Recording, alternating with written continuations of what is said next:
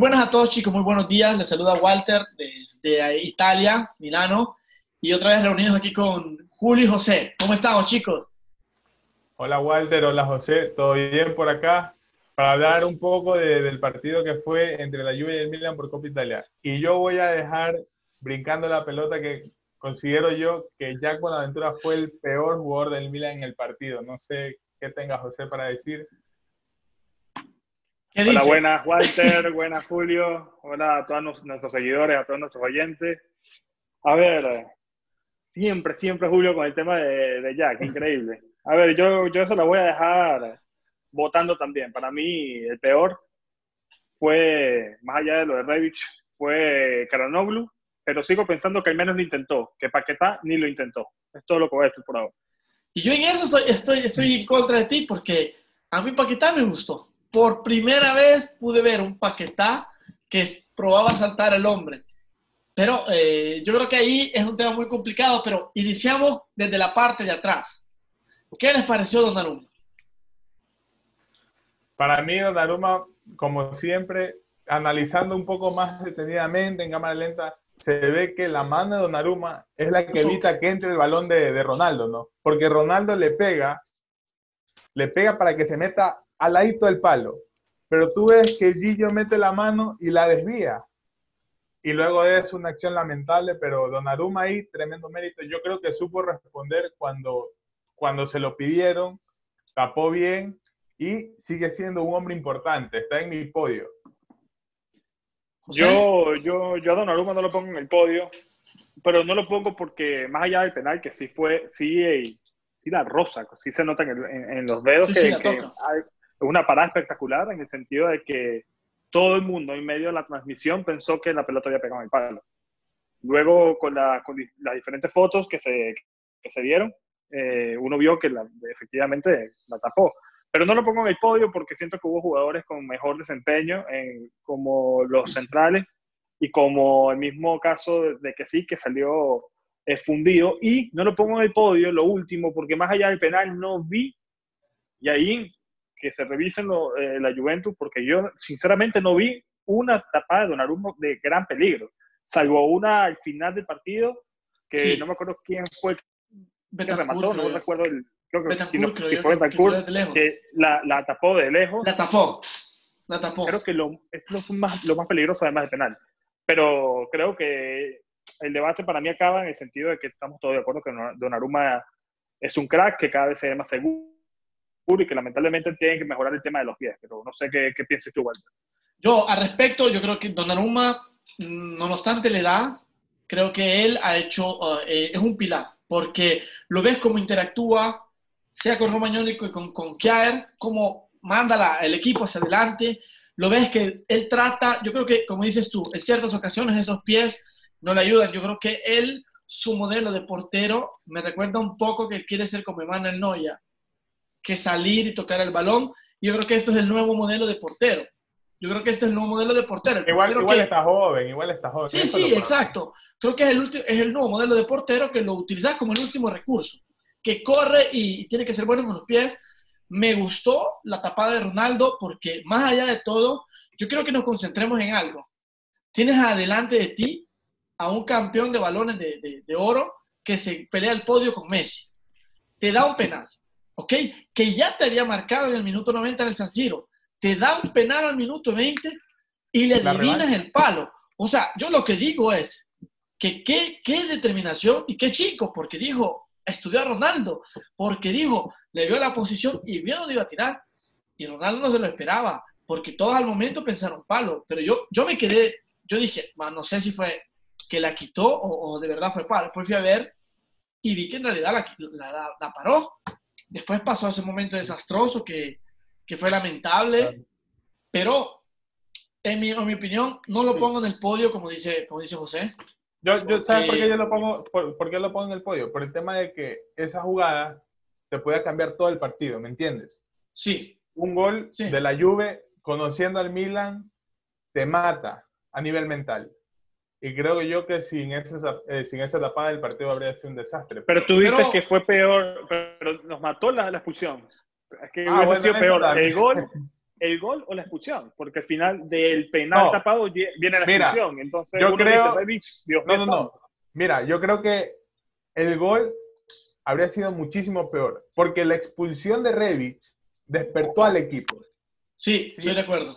La expulsión de Revich hizo que el equipo, porque antes, antes de la expulsión, tú veías el partido y el Milan estaba atrás, atrás, todo atrás, todo atrás, todo metido atrás. Revich estaba como único punto en la mitad de la cancha esperando un pelotazo. Vino la expulsión y se vio un Milan que si bien es cierto que no tenía ataque, que estaba nulo, que más adelante lo podemos hablar, pero al menos salía, intentaba salir, intentaba salir jugando. Y por eso yo creo también que Paquetá fue uno de los mejores, pero ya lo vamos a hablar para ir en orden. Ya, vamos llegando, vamos llegando. vamos llegando.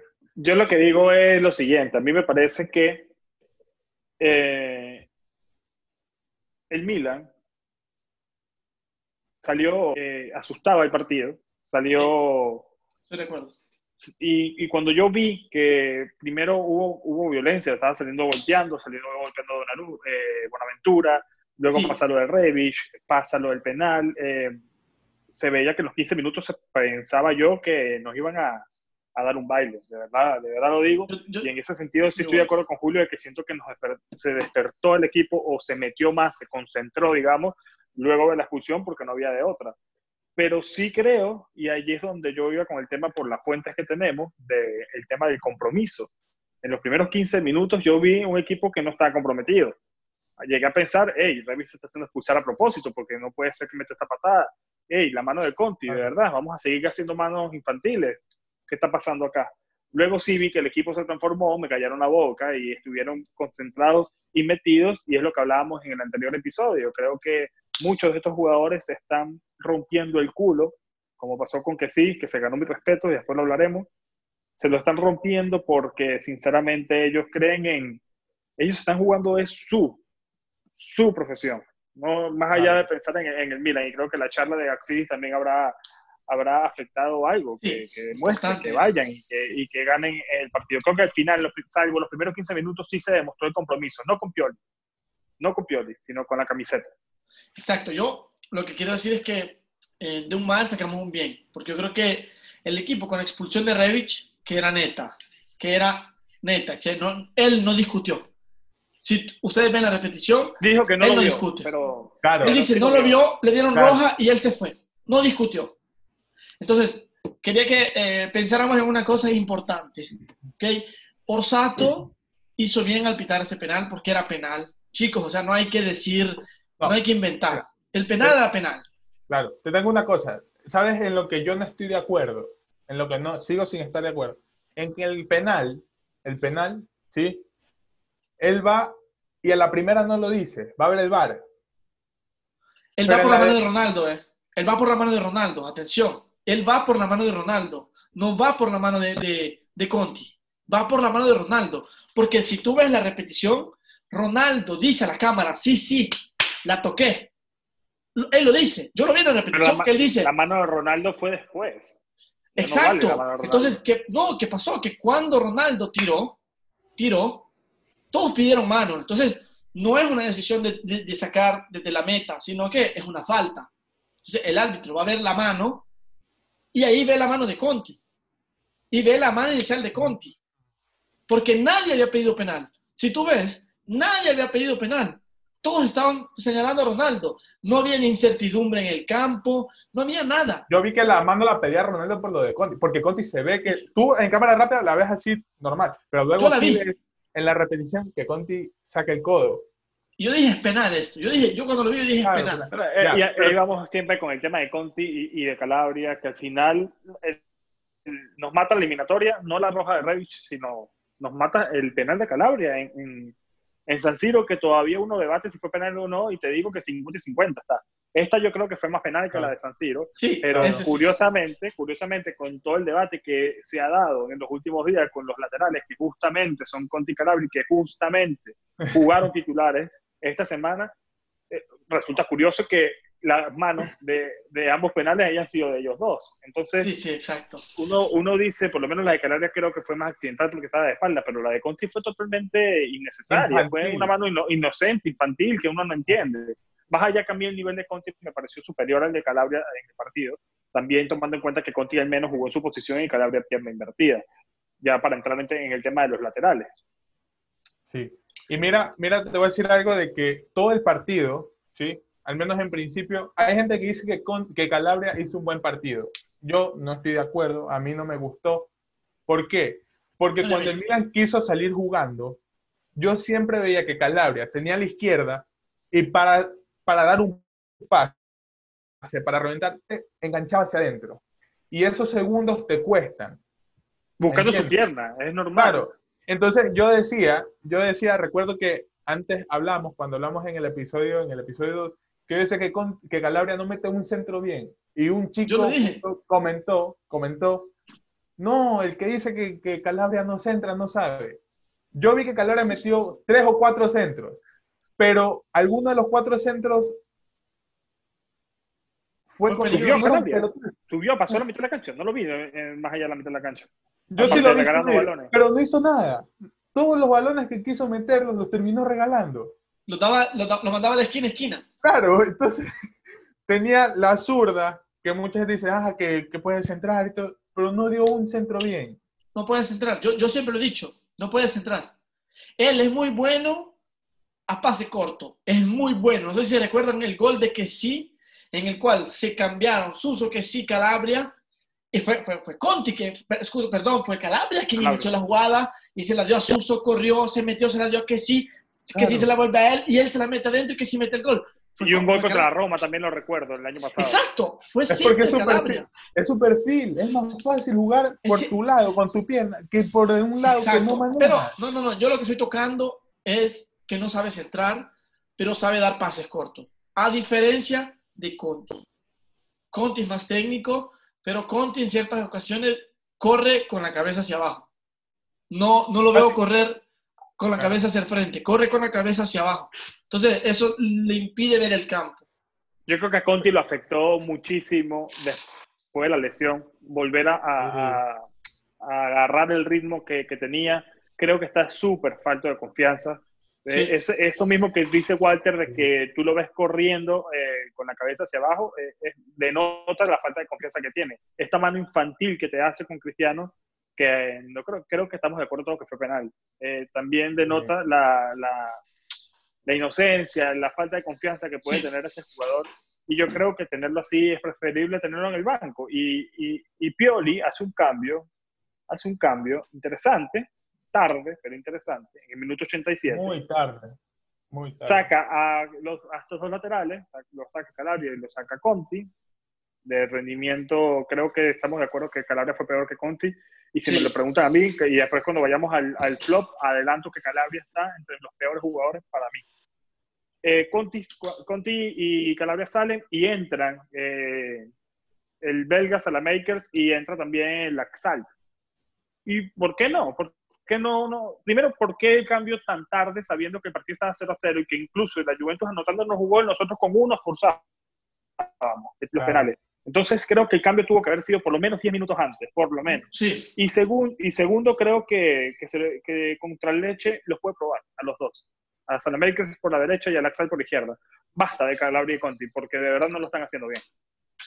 ¿Sabes? Y aquí, y aquí creo que te voy a discrepar un poco. ¿Sabes? Que tú decías el tema de confianza, que eso comparto totalmente. Pero si me preguntas a mí por qué no funciona Conti por la banda derecha, yo fácil te puedo decir, y creo que todos podemos estar de acuerdo en esto, y es que Conti está jugando en una posición que no es de él. Exacto. Porque Conti, a Conti se lo compré en el Atalanta jugando de carrilero. ¿Me entiendes? De acuerdo. Entonces, a Conti le estás dando una responsabilidad en la que nunca ha estado. ¿Me entiendes? Entonces le estás dando a Conti, le estás dando a Conti más protagonismo para defender que para atacar. Cosa que él no ha hecho antes. Conti destacó en el Atalanta atacando, siendo actuando más como un volante, de carrilero. Jugaba, jugaba muy bien con que sí. Jugaba muy bien con que sí. Conti hasta un gol que dice lo tienen todavía, si tú ves, en ciertas ocasiones se encuentran en metacampo y se cambian pelota. Conti venía de una temporada con el Atalanta donde había hecho 8 goles y 2 asistencias. Bueno, pero y eso casi, casi, le sale un gol contra la Juve. El tiro de volea.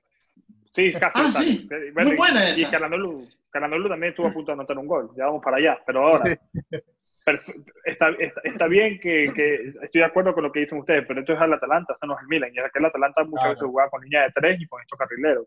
Ahora, si vamos a jugar acá con carrileros, entonces si Conti le cuesta tanto defender, yo prefiero ponerlo al belga, porque por lo menos me da más velocidad y más opciones al ataque. Porque es que Conti al final se queda en el medio del todo. O sea, no defiende, no ataca, es inseguro, eh, comete faltas inocentes. Eh, y con todo y eso, insisto, porque lo dije en un live eh, post partido, me pareció que Conti, con todo y ello, con todo y lo deficiente que, que, fue, para mí supera el aprobado, para mí tiene un 6, pero porque está jugando en esa banda Douglas Costa, que tuvo un partido malo, estaba jugando por esa banda Alexandro, eh, el Cristiano, que se movía también por ambas bandas, mismo Dybala, que ellos se intercambiaban, y con todo eso Conti tampoco se vio tan superado, que sí fue superado, pero, uno hubiese pensado que con el nivel y con todo lo que estamos describiendo de Andrea, hubiese sido un batallón de, mucho peor, pero eso también demuestra que la lluvia tampoco estuvo bien, la lluvia tampoco estuvo a, un nivel bueno, porque si a, si a Donnarumma no lo rematan, ya eh, ocasiones claras, ya vemos con eso que tampoco la Juventus jugó al 100%. Exacto. Y con, aprovechando esto, me voy al tema de Romagnoli Chiar. ¿Qué piensas? Para mí, los dos tremendos partidos que se tiraron y siguen demostrando que llegue quien llegue en un próximo mercado, creo que Romagnoli y Chiar deben ser la pareja de centrales titulares que Chiar ha demostrado, ¿sí? que con trabajo y esfuerzo se puede ganar esa titularidad. Es un jugador lento, ¿sí? Pero en el partido contra la Juve tú lo viste que no se notó, no, se notó nada. No. Estuvo muy bien. Y yo también creo que es un jugador importante porque muy aparte del tema de defender, aporta algo que no tenemos en el Milan, que es de hace muchísimo tiempo, que es un central que te ponga balones largos. Lo tuvimos la última vez con Bonucci, ¿sí? Pero ahora creo que Kier puede aportar eso y un poco hablando de lo que puede ser el Milan en la Serie creo que esos pelotazos de Kier pueden ser muy bien aprovechados por la banda, por Castillejo y Revich. Entonces yo creo que Kier es un jugador tremendo que ha estado jugando muy bien, bien ganada la titularidad de Musacchio y, y para mí es la dupla titular con Romagnoli y ahí no hay nada más que mover. Yo, yo quiero decir algo. Yo lo que quería decir es que la cosa importante que no pudimos ver, que bueno, que yo vi, que me gustó tanto de Kiager es que Kiager al final hizo un gol. Me dirán qué gol hizo. Esa parada que hizo contra De era gol seguro que nos caía cuando Dybala mandó el centro y Kiager se logró quitar a De que estaba enfrente de la portería. Esto era un gol. Para mí era gol de De Y se la ha quitado de una manera impresionante. Y yo repito, Romagnoli ha sido criticado muchas veces porque le decían, agarró el número 13 de Nesta, cree que es como Nesta, pero la diferencia es que yo creo que la, cómo fue creciendo tantos defensores como Nesta, como Stam, como Thiago Silva, en todo este percurso, siempre tenían a la par una persona de experiencia. El mismo Thiago Silva estaba a la par con Nesta, o sea, creció con Nesta, le enseñó a Nesta a hacer defensa, dejando de lado lógicamente, su talento. Romagnoli había tenido que tomar el puesto de protagonista. En todos nuestros partidos siempre fue el mejor que el que estaba a la par.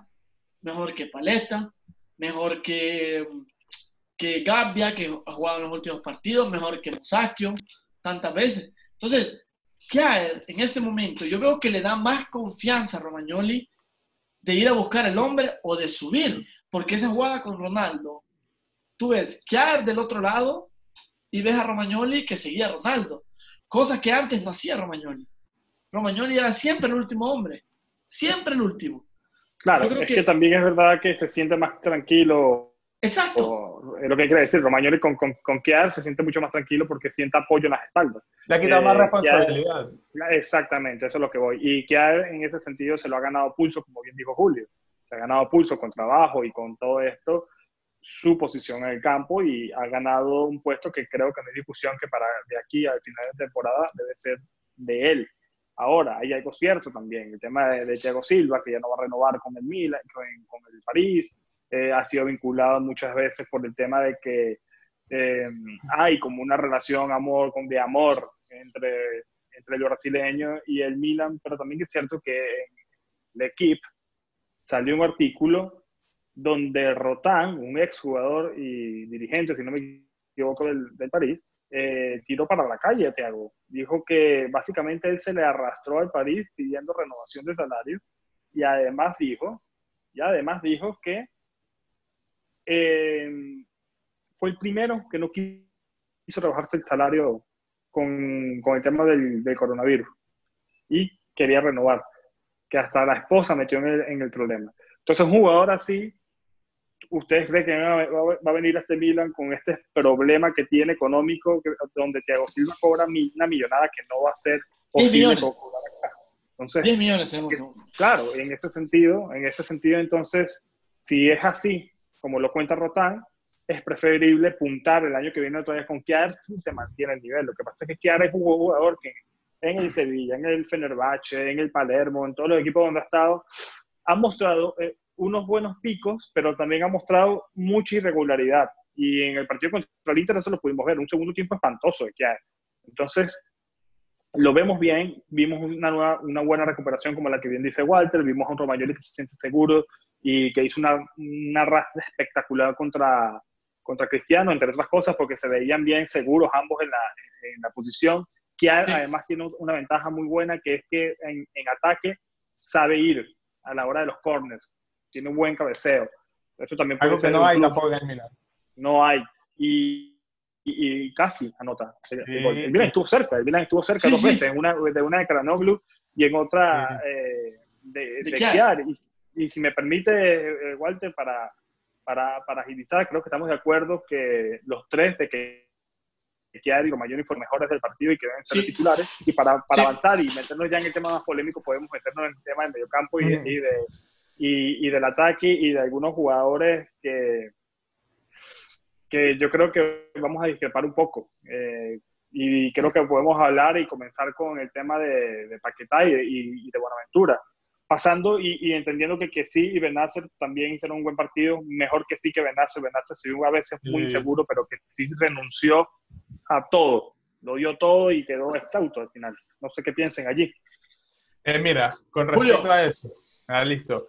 Eh, que sí, yo lo pongo entre lo mejor del Milan por el simple hecho de que recordemos que fue el último en unirse al equipo. Sin embargo, te corrió como que si nada había pasado. Muy aparte también de que ha mejorado muchísimo. Yo lo veo así. Que con este nuevo esquema y teniendo a Benacer al lado, que le quita un poco la responsabilidad de generador de juego, lo veo más tranquilo al momento de jugar. Tuvo errores, sí, yo vi que perdió el balón como dos veces al momento de salir, pero para mí que sí sigue siendo este, de lo mejor que tuve en el partido contra la Juve. Comparto contigo con respecto a Benacer, de que yo también lo vi como que un poco nervioso o asustado al momento de querer pasar la pelota. No lo vi como el Benacer que nos tenía acostumbrado jugando. En el tema de Paqueta, para mí fue lo mejor del Milan, de lo mejor del Milan en el partido, y ahí sé que voy a decir No, pero de lo mejor del Milan exagerado, Julio, de lo mejor. Te voy a decir por qué. Estoy, estoy curioso. Paqueta no solo fue un jugador que aportó en el mediocampo saltando jugadores, como dice Walter, sino que fue un apoyo y un complemento para Conte al momento de defender. Estoy de acuerdo. A Paqueta a Paquetá, no se lo vio mucho arriba porque siempre tuvo la responsabilidad de defender, de bajar a ayudar. Algo, algo que ya venía haciendo desde el Flamengo y que lo ha caracterizado, que lo hacía también cuando jugaba con Gatuso. Ojo ahí. Sí. Entonces, ahí vamos a otro tema. Te voy a, te voy a ir vinculando temas. ¿Por qué Paquetá no brilló como otras veces? Porque otras veces Paquetá te hacía, te, te hacía una finta, te saltaba, se iba y la ponía arriba picada al que esté arriba. En este caso no se pudo ver eso porque Paquetá no tenía con quién jugar arriba. Entonces todo lo que hacía Paquetá, saltaba al jugador, la pisaba, era un juego lineal. ¿Sí? Era el pase al costado. A qué se Benacer o retrocedía porque no tenía qué más hacer. No vi tampoco un Paquetá que pisaba mucho la pelota, lo vi jugando muy tranquilo, inteligente, ¿sí? tocando rápido. Pero yo destaco muchísimo el juego de Paqueta porque fue un complemento al momento de salir y al momento de defender. Yo creo que Paqueta cumplió con lo mismo que cumplieron absolutamente todos los jugadores. No es algo específico que haya hecho el brasileño. Creo que la idea, después de quedarte en el minuto 15 sin un jugador, que además era el jugador de referencia en ataque, creo que la idea era clara. Ya el Milan iba a, a Allianz Stadium a defenderse y quedándose con uno menos en el minuto 15, creo que la idea se terminó de redondear completamente. Y allí tienen que jugadores como Paqueta participar en la defensa, Julio. Escúchame. Y ahí, y ahí vengo yo y te digo por qué Jack me pareció el peor del partido, el peor del Milan, uno de los peores. ¿Por qué? Porque tú veías a Calabria y Calabria en algún momento tuvo apoyo de Bonaventura. Te pregunto, ¿tú viste? Pero ¿cómo va a tener el apoyo de Bonaventura, Julio? Bonaventura estaba jugando de falso 9 al final. Cuando sale Revis, Bonaventura fue falso 9. O sea, pero sin embargo, a ti que te quedes arriba y bajar tanto, te vas a desgastar, te, vas a morir, te vas a fundir. Por eso creo que no era su tarea. La tarea de esa tarea era de Paquetá y era de Calanoglu por el otro lado, que también, que también la hizo. Y Paquetá yo sí lo vi, medio, medio tocando, pisando el balón, medio, de hecho intentó dos caños que no le salieron, porque creo que también hay que saber hacerlo y saber cuándo hacer esto. No me aportó algo, no me aportó algo diferente eh, Paquetá. No con esto digo que para mí Calanoglu fue peor, pero Calanoglu para mí fue peor porque por lo menos lo intentó más. Y al intentar más, evidentemente te equivocas más. Por eso en ese sentido Calanoglu fue peor pero por lo menos yo lo vi intentándolo, lo vi corriendo, lo vi con todo y que lo desplicente que es Calanoglu, porque no puede ser que no se entendía nunca bien con Calabria, no hacían un pase bueno, regalaba balones, tiraba por un lado, tampoco la, la, regalaba, que entiendo que no hay una referencia arriba y que no tengas con qué jugar y que Buenaventura además tuvo casi 45 minutos jugando de, de nueve falso y que, que, esa sea la referencia, pero yo a Buenaventura, que igual lo decía ¿eh? fuera de, claro, pero Buenaventura, que lo decía fuera de cámara, Walter, eh, Buenaventura para mí sí corrió. No, ahí yo, voy, yo, yo tomo el tema eh, y empezamos a hablar con que sí y, y Benacer. Que sí me gustó, ¿por qué?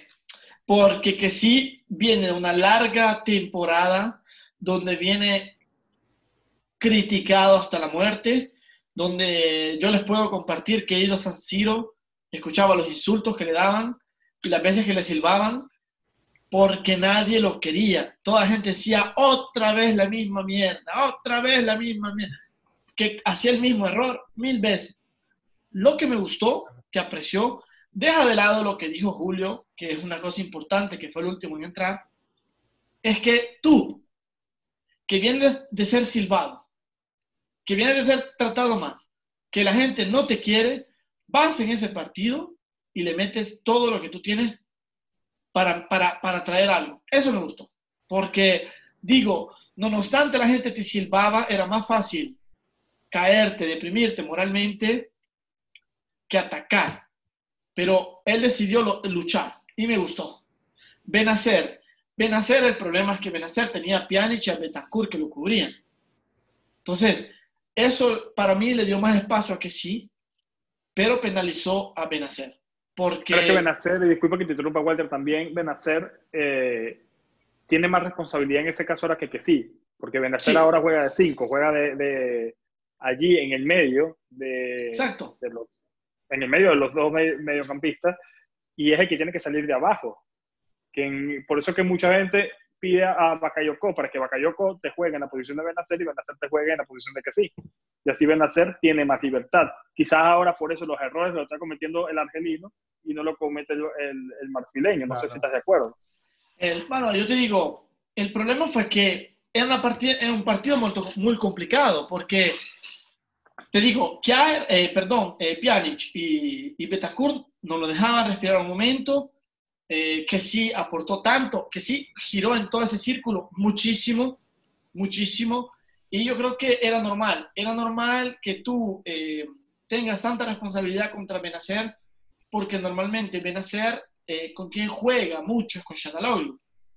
Y si te bloquean a Shanaloglu, es normal que Benacer esté bloqueado. O sea, no, no, te bloquean a Benacer, no llega a Shanaloglu. Y Shanaloglu tuvo que cumplir un rol polivalente porque estaba en todos lados. Lo mismo que hicieron todos, como tú dijiste. Paquetá, ¿qué me gustó? Que, mm, ¿cómo que sí? Criticado, que estaba deprimido, que se tenía que ir, que eh, llegó y yo creo que fue el primero en entender la situación. Cuando expulsaron a Revich, el primero que intentaba saltar al hombre y buscar el área fue Paquetá.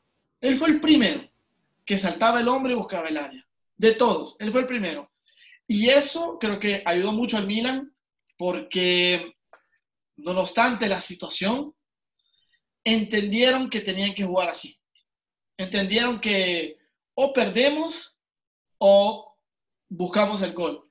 Y yo creo que Paquetá fue, un, eh, fue fundamental en esto, porque él fue el que, el que empezó a saltar, él fue el que buscaba alternativas y luego el equipo fue creciendo, fue creciendo.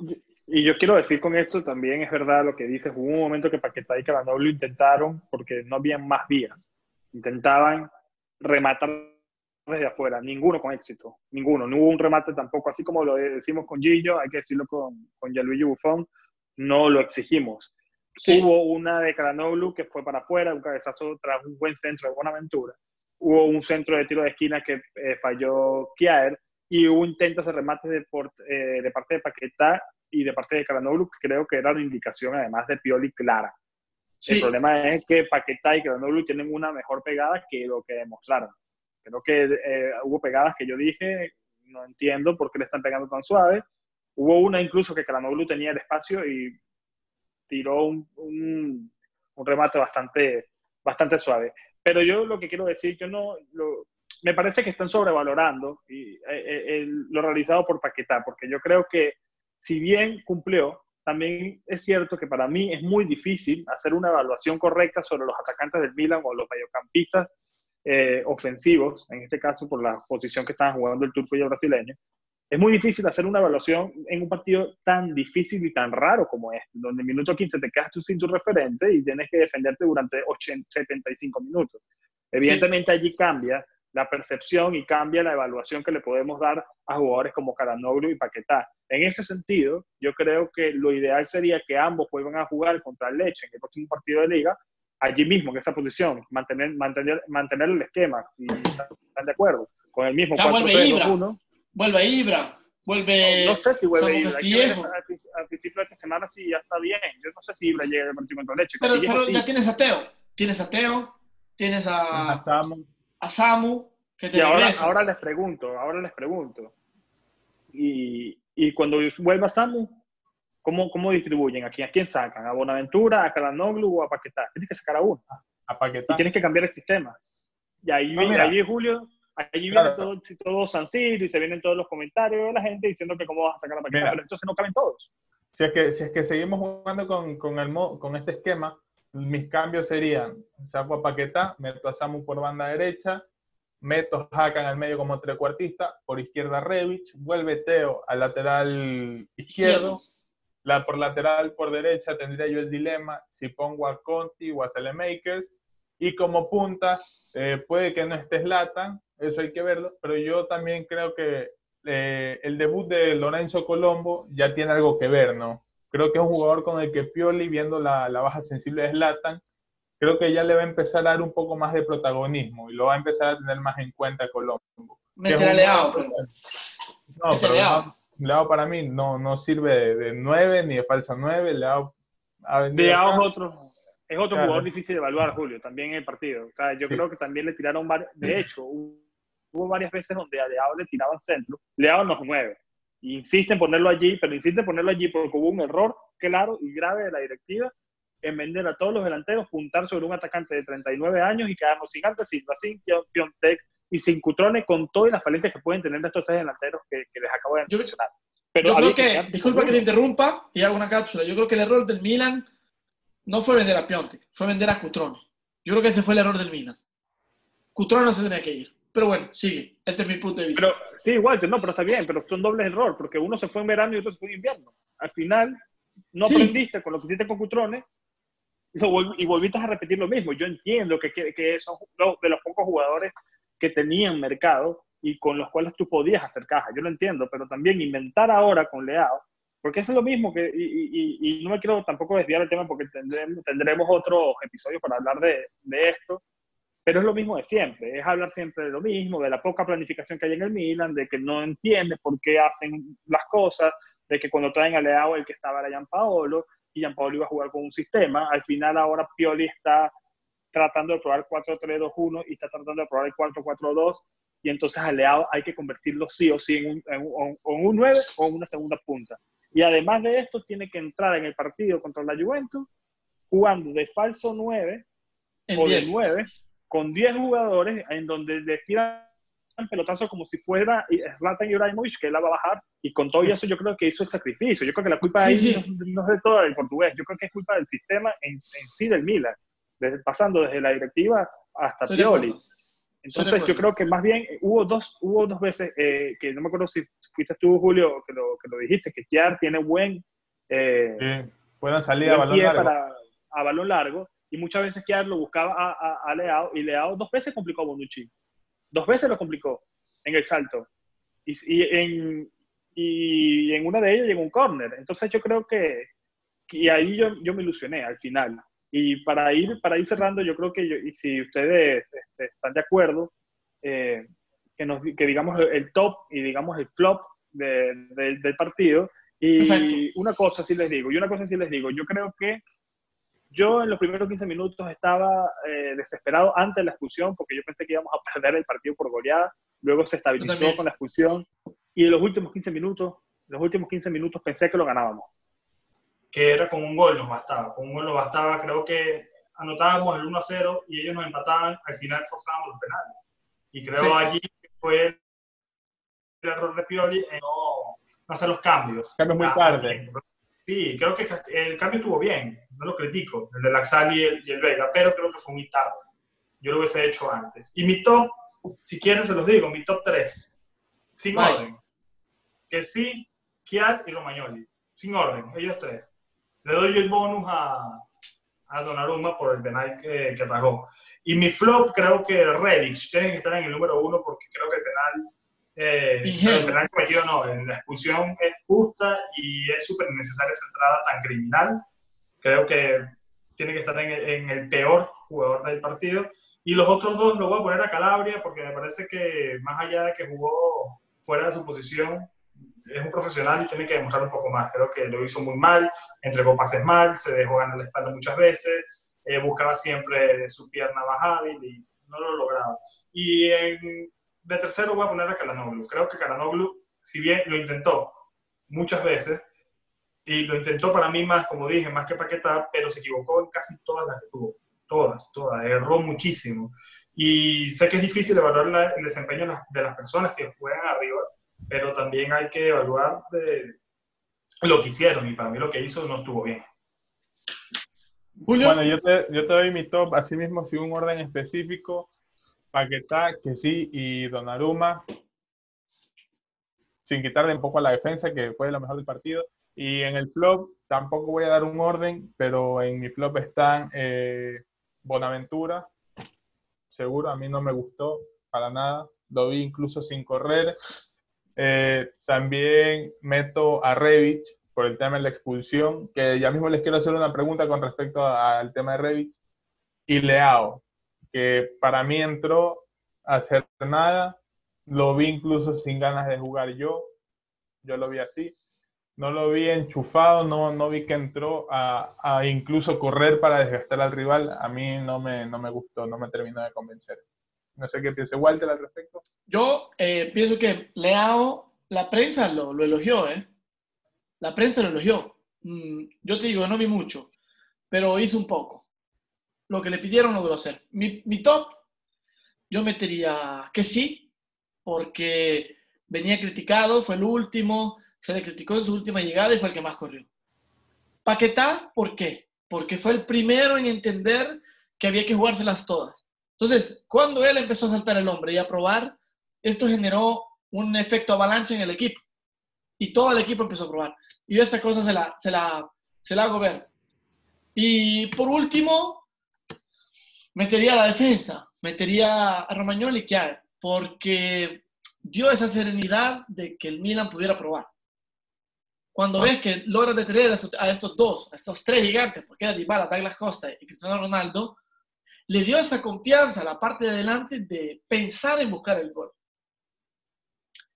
En mi, en mi flop, eh, Rebic, porque no puedes hacer una cosa del género, no puedes hacer una cosa de este tipo en una final contra la Juventus. Yo creo que fuera contra el Sassuolo no te expulsaban. Pero contra la Juventus estas cosas no las puedes hacer. No, pero no, guay, tampoco así. Yo creo que es un modo de decir, es roja, es roja, es roja, es roja. Contra quien sea, hasta con el equipo del barrio. Es roja, ok, es roja. Eh, de, de flop, Calabria, no obstante lo hayan metido en una posición que no era la suya. Y Conti. Conti porque no puedes hacer estas cosas. Está jugando lo que penaliza a Conti que estaba jugando en su banda. Y no puedes hacer, no puedes levantar el brazo. No puedes, en el área no puedes. Eres ingenuo. Con una pelota que sabes que no llegas. No le levantes la mano. No lo tienes que hacer. Y ahora, ahora para ir cerrando ya, yo quiero hacer una pregunta. ¿A ustedes qué les pareció la expulsión de Revich? Todos sabemos que es roja, que es una, una entrada criminal, muy aparte de que si lo ve o no lo ve, porque él dice, no, pero no puedes ir así una pelota que tú sabes que es balón dividido. Pero yo les pregunto a ustedes, ¿qué piensan con respecto a esto? ¿Ustedes creen que la expulsión de Revich, si bien ya lo hemos venido hablando un poco, pero qué piensan? ¿La expulsión de Revich nos perjudicó o nos ayudó? ¿Perjudicó por qué?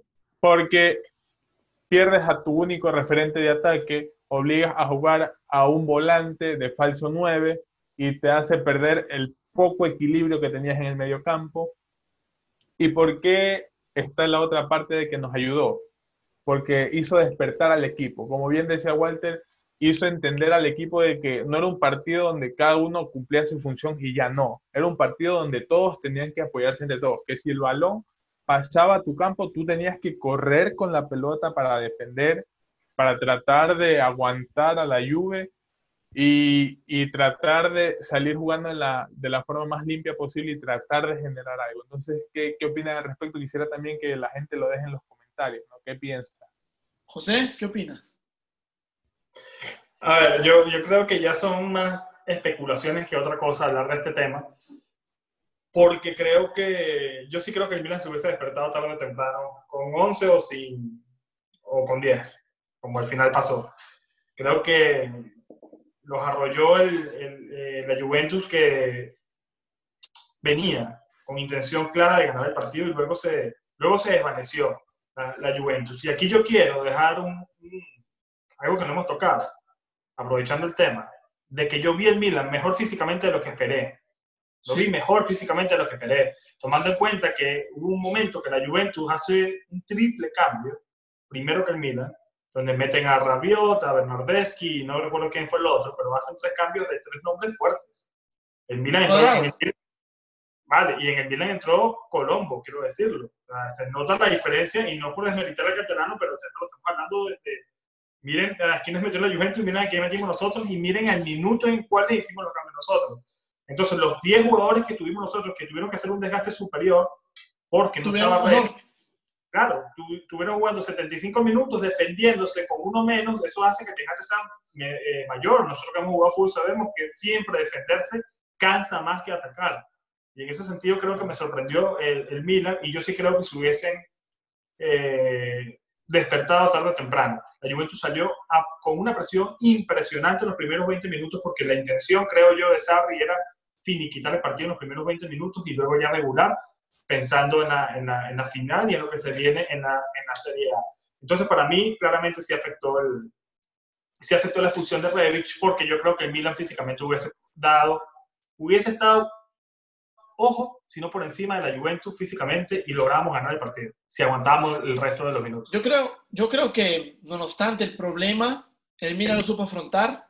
Yo creo que la expulsión de Rebic hizo entender al equipo que no podían seguir jugando como gatos asustados.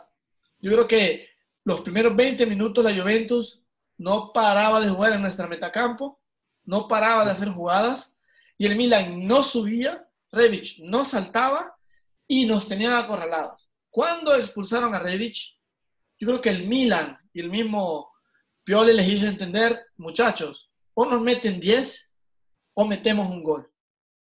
Y esto le dio un reset a todo. Entonces yo creo que en el mal supimos jugar bien, porque ya hemos visto otros equipos que han jugado con ocho, con nueve jugadores y han ganado partidos, con nueve jugadores y con diez jugadores. Entonces, que la expulsión no siempre creo que tiene que traer consigo una, un sentimiento negativo. Al Milan hizo entender que estamos en 10, estamos afuera, tenemos un resultado en contra, o nos la jugamos o no la jugamos. Basta de miedo. Y yo creo que nos ayudó. Yo creo que nos ayudó. Así que, nos hubiese ayudado si hubiésemos ganado, pero no ganamos. Pero nos dio, yo creo que le dio esperanza al campeonato. Yo creo que, yo creo que ya el equipo va con una idea mejor de lo que tenía antes. Es lo que yo me espero. Y es lo que cada partido me espero. Y el partido será el lunes 22 a las 19.30 de aquí. Leche Milan. Leche Milan. Y creo que no tenemos nada más que agregar. Les agradezco nuevamente su presencia. Julio José, les doy un gran abrazo. Chicos, dejen sus comentarios, suscríbanse a Spotify, síganos en nuestra página de Instagram y pues dejen sus comentarios porque como ya vieron, nosotros preparamos siempre secciones donde respondemos a sus preguntas. Y qué más agradecerles que Forza Milan y chicos, dejo la palabra a ustedes. Nada, agradecer una vez más por estar acá a las personas que nos ven y a ti, Walter, a ti también, José, por seguir hablando del Milan, ¿no? Y nada más que esperar lo mejor para el equipo y que se viene la Serie A y a terminar de la mejor manera posible. Es así, pendiente de los próximos episodios, estaremos ya retornando eh, para lo que será seguramente la previa de la Serie A. Eh, sobre el mercado, que seguramente estaremos, estaremos todos en la expectativa. El mercado ahora que abre en septiembre, no estará abierto en, verano.